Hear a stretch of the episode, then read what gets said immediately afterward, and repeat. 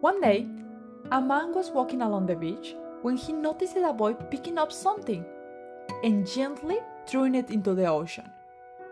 Approaching the boy, he asked, What are you doing?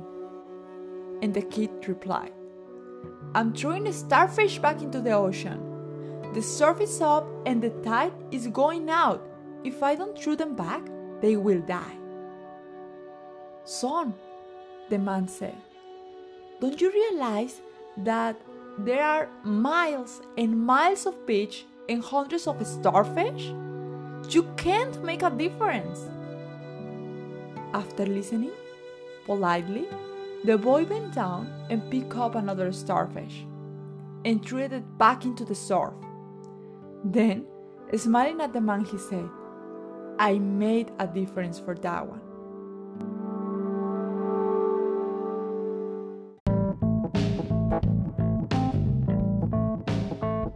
Welcome to Emotional Wellness. I am Andrea Sotomayor, and I'm gonna help you to reach your emotional well being at the same time that you find the best version of yourself.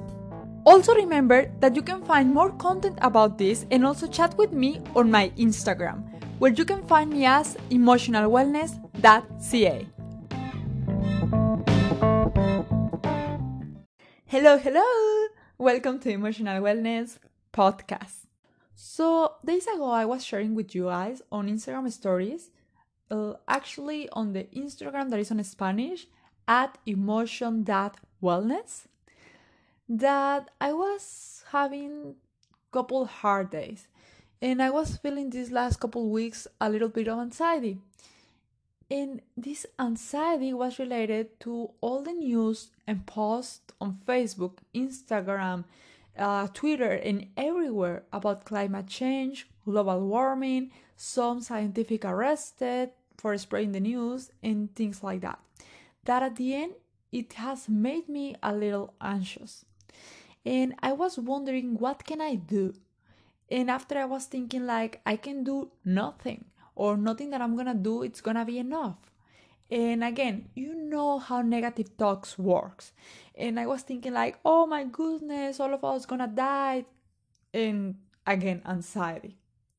So when I was sharing with you this, I was thinking like maybe I'm not the only one. Maybe some of you guys are feeling in the same way.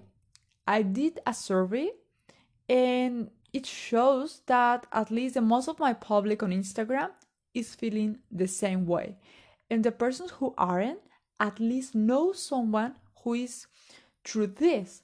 So I thought it's a great idea to share with you what I have been done these days to decrease in a very significant way my anxiety. That is something that you for sure can do, not just for this topic, but for other one as well. For any topic that is making you anxious. And when I was thinking all this, and when I was becoming aware of my negative thoughts, my intrusive thoughts, and anxiety, I remember this story that I just told you about the starfish. And I feel like it applies perfectly here. Because for me, at least in this context, this story has three very important morals.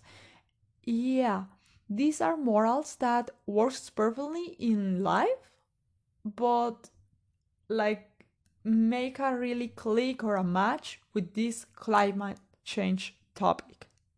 The first moral, and actually the most obvious one, is that everything we do is important.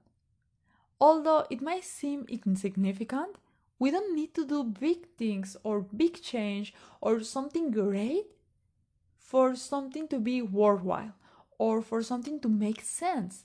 Because even the smallest things can have a lot of importance.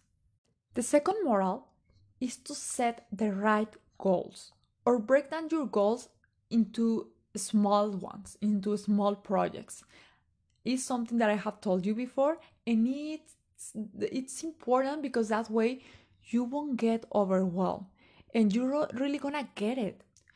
For example, if in this story the kid wanted to save the all the starfish, he wouldn't do anything at the end because he would get overwhelmed. He would think, I cannot do anything, it doesn't make sense, and I can't make a change. His goal in this case was simple to save one starfish and after other one and other one. So, always set the right goals.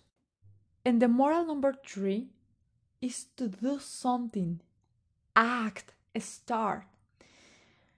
Many times, actually, the most of the times, we can feel bad or, or we are feeling something uncomfortable and we don't do anything at the end. We just complain about it, but we don't do anything because we don't want, we feel overwhelmed about our emotions or about the situation. We are stressed and we stay in the same point, feeling the same, like crossing our hands in the couch, feeling sad without doing anything.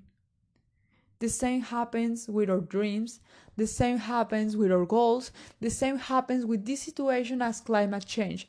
Oh my goodness, I feel a lot of anxiety because world is gonna end. Because we don't gonna have water. Because we gonna pass we're gonna starve or something like that. And i don't do anything. I'm still taking long showers. I'm still taking the car to the corner of my building to go for shopping i don't do any change because I'm overwhelmed for my emotions. So many times you have to act. And I can assure you, if you act, you will feel much better. So, as I told you, these are morals of life, but they're gonna help us with this issue about anxiety in the climate change. A very important rule when we have anxiety is not to avoid the emotion, practically when we have anxiety or any uncomfortable emotion, any other uncomfortable emotion, we have to learn to live with it. It is not easy, that's truth. That's why many people or the most of the people has to do it through therapy because it's someone who gonna leads you and gonna give you techniques and tools to do it in the right way. And I get it it can give you a lot of anxiety just to think that you're gonna experience it and you're gonna learn to live with it. But I promise you don't gonna go from panic attack to panic attack when you are learning to live with it, when you are not avoiding it. Actually, you're gonna feel way better that when you are trying to avoid that emotion because when we're trying to avoid something, we just get stuck on it. It's kinda like when someone breaks your heart and you are trying to forget that to forget that person and you just keep remembering and remembering all the memories and all the pictures that you have with that person. So never avoid your emotions. And another very important key in anxiety is that you must take control. Because anxiety happens when you feel that you cannot control something or you are trying to control the wrong things remember that the only thing that you can control are your thoughts, your emotions, and your actions. And to reduce anxiety is what you must control. Come on, we are suffering for climate change. You are suffering in this case, if you are listening to this episode, for climate change, for global warming. But let's be honest, guys if you are a person like me that we don't have power you don't, we don't have influences in the government or in big companies or whatever you cannot control that companies who are consuming the most of the water. You cannot control politicians. You cannot control laws corruption. You cannot control the way of thinking of everybody in the world who is spending too much resources in the nature. But what you can do is to walk to work instead of using the car. What you can do is to do carpool maybe, or take shorter showers, or do something else. But when you do it, think and be aware of why you are doing it and set the appropriate goal. No, you are not saving the planet. You are not gonna be able to save it even if you want to probably even if you make a huge effort and as i say you are a normal person as me you can't save the planet you won't do it alone it's like the kid in the story trying to save all the starfish but you can save one starfish. Maybe you're gonna be able to create an opinion in someone who does their own actions, and that is your goal. For example, me here in this case. My part on, on this movement is to make you to question yourself if you should do something or you shouldn't.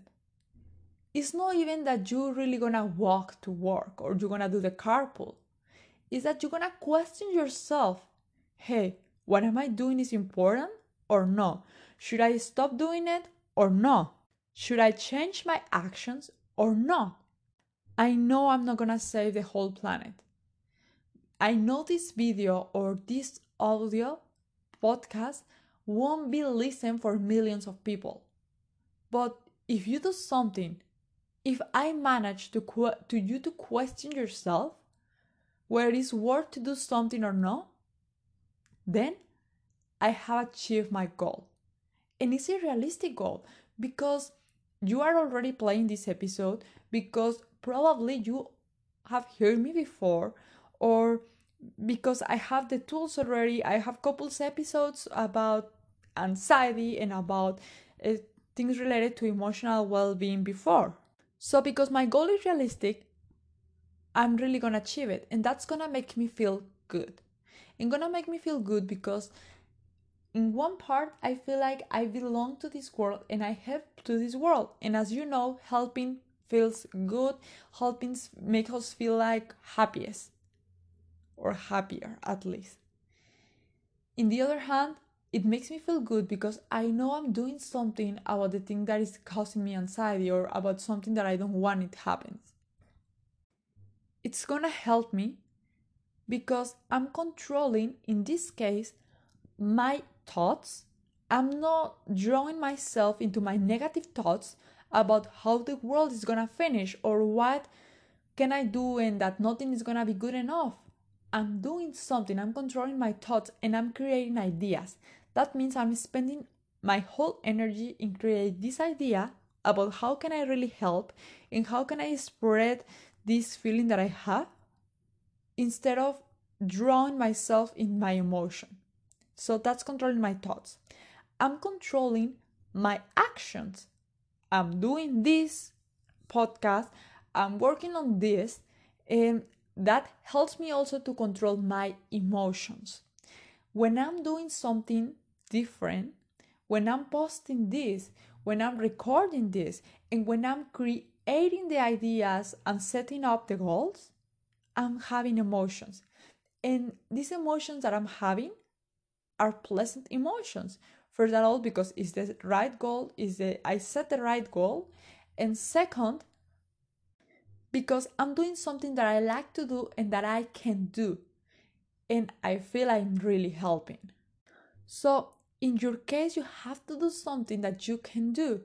Perhaps the only thing you can do is to have plants in your house because you already know the plants, because you know plants are air purifier, and etc. You know you won't save the planet with that plant, but you or, or you don't gonna create a forest, or you don't gonna purify the air from the whole world. What is important for that plant? You are making a change for that plant because you are putting the care on that plant because the plants are living beings and and because you know also that having plants and taking care of the plants is gonna make you feel good, as I have told you in other episodes. Really, it doesn't matter what your goal is or what goal you set for yourself. I can tell you things here about goals, but it might not make sense for you because it's gonna depend about your personality, your experiences, your values, about everything. That's why you are the one who should set your own goals. And when you set them, be sure that are small enough, realistic enough that you don't gonna get discouraged or you don't you don't gonna feel like I'm never gonna be able to do it or it's not worth it. So when we focus all our thoughts, actions, and emotions on achieving something, if you achieve it, then you can get another goal or you can keep going with the same goal in like kind of different ways. In this way, you won't avoid anxiety you don't gonna avoid that emotion that you're having. And the issue that caused you anxiety, the thing that you were trying to control the companies or the pollution or something like that, you're gonna control it. You're gonna take the control back because now you are controlling your actions, your thoughts, and your emotions. And also, you are helping the planet. Please remember that everything we do is important. Even small things, everything is worth it to do it.